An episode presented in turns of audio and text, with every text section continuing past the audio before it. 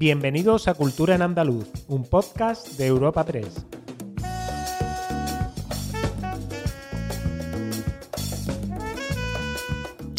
Os damos la bienvenida a una nueva entrega de Cultura en Andaluz, el podcast de Europa Press Andalucía, en el que cada semana presentamos las novedades culturales más destacadas. Soy Esther Falero y al otro lado del micrófono tengo a mi compañera Ana Tatay. ¿Qué tal, Ana? Bienvenida, ¿cómo estás? Hola, Esther, ¿qué tal? ¿Qué traemos para hoy?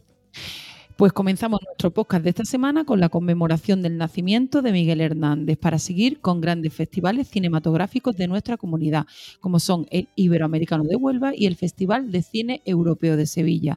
Hablaremos sobre los enclaves andaluces que son o aspiran a ser patrimonio de la humanidad y cerraremos nuestro repaso con las últimas novedades sobre la semana de los Latin Grammy en Andalucía, que como ya sabemos se celebran el 16 de noviembre en Sevilla.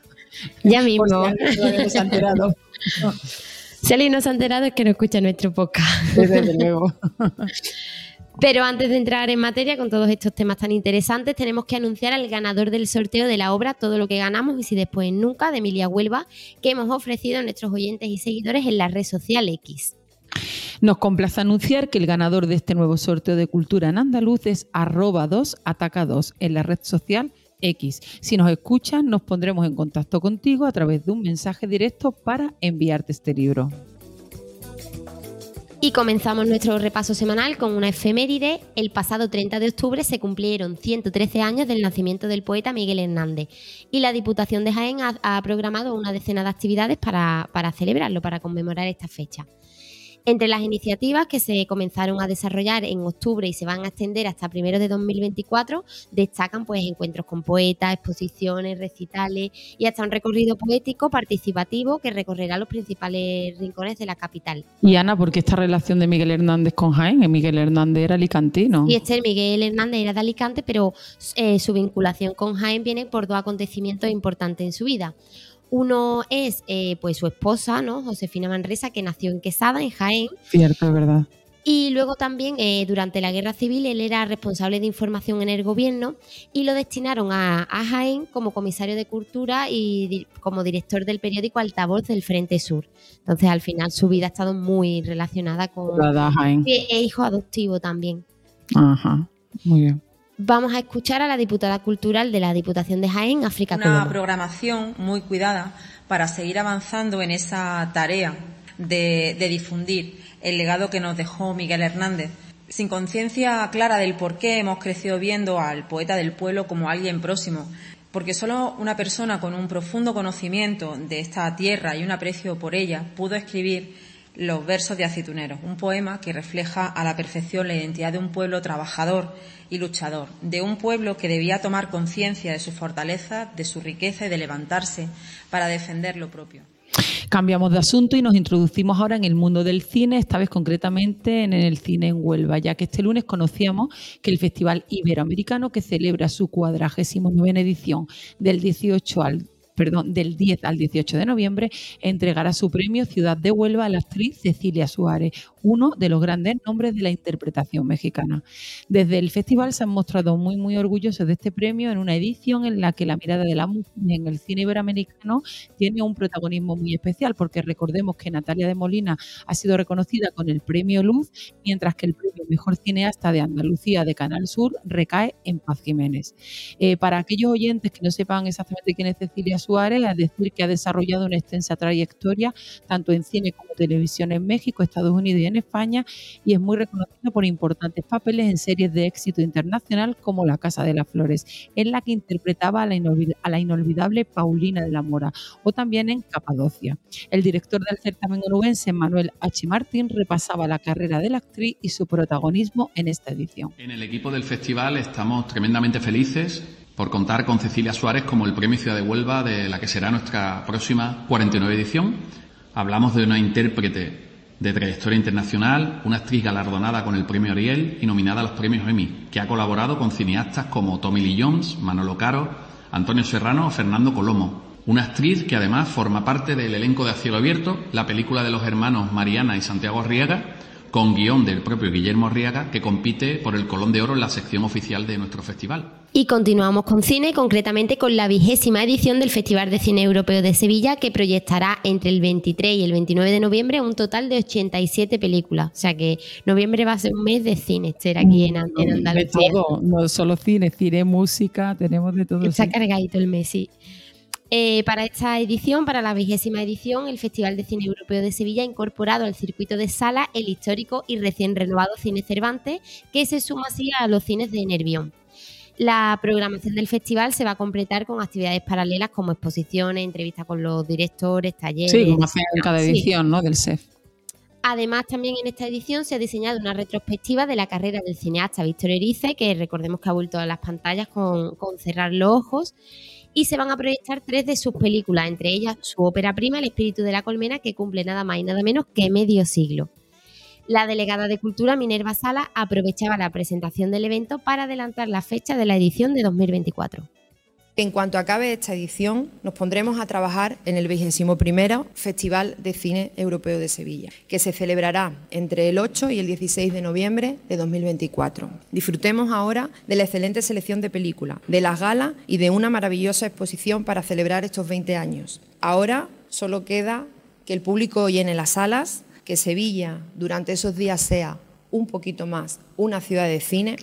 Pero Ana, este 20 aniversario del Festival de Cine de Sevilla no ha estado exento de polémica por un primer planteamiento que se hizo desde el ayuntamiento de posponerla a la primavera, alegando su coincidencia con la gala de los Y esto no gustó, ¿no? En el sector. Nada, se creó una plataforma en contra de, esta, de esta decisión que finalmente se corrigió. Eh, esta plataforma se constituyó justamente a mediados del mes de octubre eh, y está integrada por profesionales del sector audiovisual, público y colectivos culturales para, según la propia plataforma, velar por los intereses de una cita que califican como patrimonio de la ciudad. Además, la plataforma lanzaba matizaciones y sugerencias de cara a la edición de 2024 que Minerva eh, Salas ya ha medio presentado. exactamente se celebrará eh, así como de abonos y precios asequibles y el mantenimiento de secciones como revoluciones permanentes e historias extraordinarias. Escuchamos el mensaje lanzado por la plataforma en el que participan rostros conocidos del panorama audiovisual andaluz y nacional como Víctor Clavijo, Ana Fernández o Manolo Solo. La cultura no es algo que pueda valorarse en dinero. La cultura siempre es beneficio. Porque la cultura no suma, multiplica. El Festival de Cine Europeo de Sevilla tiene una media de 75.000 espectadores. Y este año cumple 20 años. 75.000 por 20 es un millón y medio de personas que han multiplicado esos tesoros culturales. El CEF había sido catalogado por la Academia Europea como el tercer festival más importante de Europa. Por él han pasado grandes nombres del cine y ha sido una ventana al mundo. Son 20 años ya mejorando y no queremos que desaparezca, que ni se desluzca ni se convierta en otra cosa. Porque el cine es cultura. Nos gusta el CEF. Que bueno, suena muy bien esa campaña sí, la defensa del CEF. Y voces muy conocidas, ¿no? Que se te vienen a la cabeza. Sí, Espero que tenga resultados. Vamos a dejar este era el cine a un lado, lo aparcamos hasta la semana que viene y traemos ahora un tema relacionado con patrimonio de la humanidad. Y es que Andalucía cuenta con 18 bienes bajo esta protección de la UNESCO, siendo la región española con más enclaves inscritos, la segunda de Europa y la tercera a nivel mundial. No me extraña nada. Si conoces un poquito Andalucía, entenderás por qué. Vamos. pues la UNESCO ahí no ha tenido, no ha tenido dudas. Dentro de, de, Andalucía, Córdoba es la provincia con más, con más bienes inscritos. Además, aparte de, de, los que ya están protegidos por la UNESCO, hay varios puntos andaluces que se encuentran en la lista indicativa de España. La lista indicativa eh, la forman los bienes susceptibles de ser declarados patrimonio de la humanidad. Aquellos que aspiran ¿no? a ser patrimonio. Para llegar a la lista tienen que pasar un largo proceso, ¿vale? Pero una vez que están en la lista, ya como con lo que juega la, la UNESCO. Entre los que ya están en esta lista se encuentra Itálica, se encuentra la Catedral de Jaén, las vías romanas que pasan por el territorio andaluz, el Monasterio de la Rábida en Huelva y la última inclusión en, en la lista indicativa, que ha sido ahora a finales de octubre, que ha sido el paisaje cultural de Carmona, aquí en Además de la lista indicativa, eh, también hay propuestas que aspiran a ser patrimonio cultural inmaterial de la humanidad. Como en el caso del flamenco, ¿no? De una categoría en la que ya se encuentra pues el flamenco, que siempre, siempre lo traemos aquí a nuestro podcast, la dieta mediterránea, muy importante también, o la fiesta de los patios en Córdoba, entre, entre muchos otros. Eh, nos va a contar más sobre las nuevas solicitudes nuestro compañero de Europa Press, Fernando Barroso. Al hablar de nuevas propuestas andaluzas para patrimonio inmaterial de la humanidad, tenemos que hacer una parada en Cádiz, que en noviembre de 2022 presentaba en el Instituto Cervantes la candidatura del carnaval con el respaldo de otros carnavales relevantes nacionales e internacionales y el apoyo de todas las instituciones públicas. En esa misma provincia, el municipio de Algar propuso en 2021 declarar patrimonio inmaterial las charlas al fresco para poner en valor la tradicional práctica de sacar las sillas a las puertas de las casas para reunirse con los vecinos. Otras candidaturas que han iniciado este proceso son la elaboración de los vinos Pedro Jiménez de denominación de origen protegida Montilla Moriles y la Virgen del Rocío y todo cuanto conforma el universo rociero. Gracias, Fernando, por tu explicación. Me encanta lo de que aspiren a patrimonio de la humanidad. Las charlas al fresco es algo. Hombre, yo creo están que hay, perdiendo. hay ¿eh? pocas cosas más patrimonio que eso, ¿eh? Totalmente, total, y más autóctonas, vamos. Total. Pero, pero es verdad que se están perdiendo. Así que a lo mejor también al protegerla, yo que O sé, quizás nosotras al, al ¿no? estar en la ciudad no la vemos, ¿eh? pero en los pueblos se seguirá. Pero hasta en los pueblos se está perdiendo un poquito, ¿eh? Pero ¿Sí? bueno, sí, supongo que a lo mejor darle, esto sería un marchamo a, a que eso se mantuviese, ¿no? Como Sí. tradición. En fin, bueno, es muy curioso, me hace mucha gracia. Pues cerramos nuestro podcast esta semana una vez más con los Latin Grammy, que esta vez, que una vez más, porque hasta que acabe supongo que será así cada semana.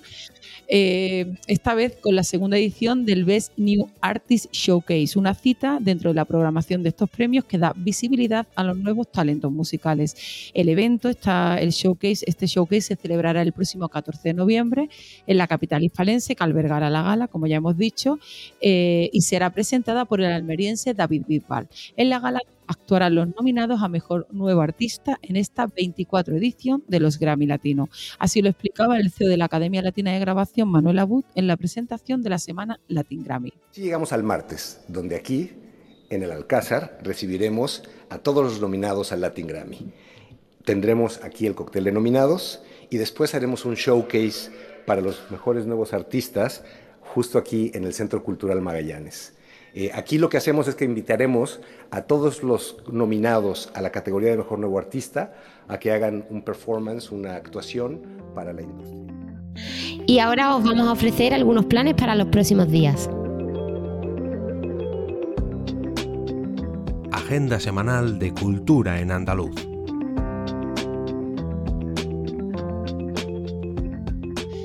Esta semana comenzamos en Granada, donde el Teatro Alhambra acoge los días 3 y 4 de noviembre la obra Hamlet de Chela de Ferrari e interpretada por actores con síndrome de Down. Y en la capital hispalense, los amantes de la música garrapetera podrán disfrutar este viernes 3 de noviembre de la música en directo del Canijo de Jerez en la Sala Custom.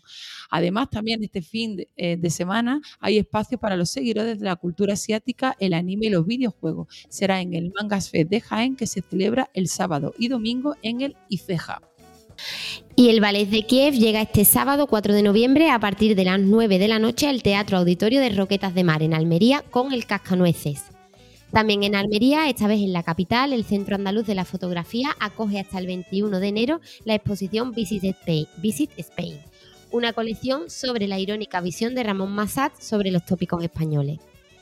Y otra exposición que se va a poder disfrutar en la provincia almeriense, concretamente en Vícar, es la dedicada al escritor Agustín Gómez Arco, uno de los más importantes y desconocidos de la segunda mitad del siglo XX. Es en el Teatro Auditorio Ciudad de Vícar hasta el 15 de diciembre. Y en Huelva se puede disfrutar hasta el 18 de noviembre de la muestra Bajando el río Tinto del pintor Antonio Suárez Mato, que muestra la esencia de este río y su singular paisaje. Y seguimos en la capital onubense, donde el Gran Teatro acoge este sábado 4 de noviembre, a partir de las 9 de la noche, el estreno nacional de la obra La mujer sin nombre, Señora de Macbeth y la oferta cultural para el puente en la capital onubense se completa con el concierto de Chano Domínguez y Diego Guerrero el 3 de noviembre en el Gran Teatro y con la recuperación de la tradicional representación de Don Juan Tenorio el día 2 en los jardines de la Casa Colón con entrada libre. Y también don Juan Tenorio regresa a Sevilla con la ya consolidada visita teatralizadas al cementerio de San Fernando. Se celebrarán hasta el 11 de diciembre con dos pasos disponibles. Serán a las 5 de la tarde y a las 6. Y viajamos ahora a Málaga, donde la factoría Echegaray abre el 8 de este mes de noviembre su octava temporada con Crossing Over, una obra de teatro físico sobre las emociones ante la muerte. Eh, nos vamos ahora a Sevilla, donde el artista Paco Ibáñez, que es un icono de la lucha por la verdad y la libertad, llega el próximo domingo 12 de noviembre al Cartuja Center Side de Sevilla con su cita, con su gira internacional Nos queda la palabra. Y cerramos la agenda en Dos Hermanas, eh, que en el municipio de Sevilla, el sábado 11 de noviembre con el Quinto Rock Festival, una cita indispensable para los amantes del rock con Ofunquillo como cabeza de cartel. Madre mía, qué agenda más variada, ¿no? Y en todo sitio hay algo que hacer. Para quienes tengan el privilegio de disfrutar de cinco días de puente, pues... pues quien mm, tenga, no, quien tenga no tiene ninguna excusa eh, para pasarlo bien, porque hay de todo. se puede hacer en la provincia que esté, ojo, que no está centralizado esta vez en Sevilla, Málaga. Desde luego. Pues nada, hasta aquí nuestro podcast de esta semana. Disfruta y os esperamos el próximo jueves en una nueva entrega de Cultura en Andaluz.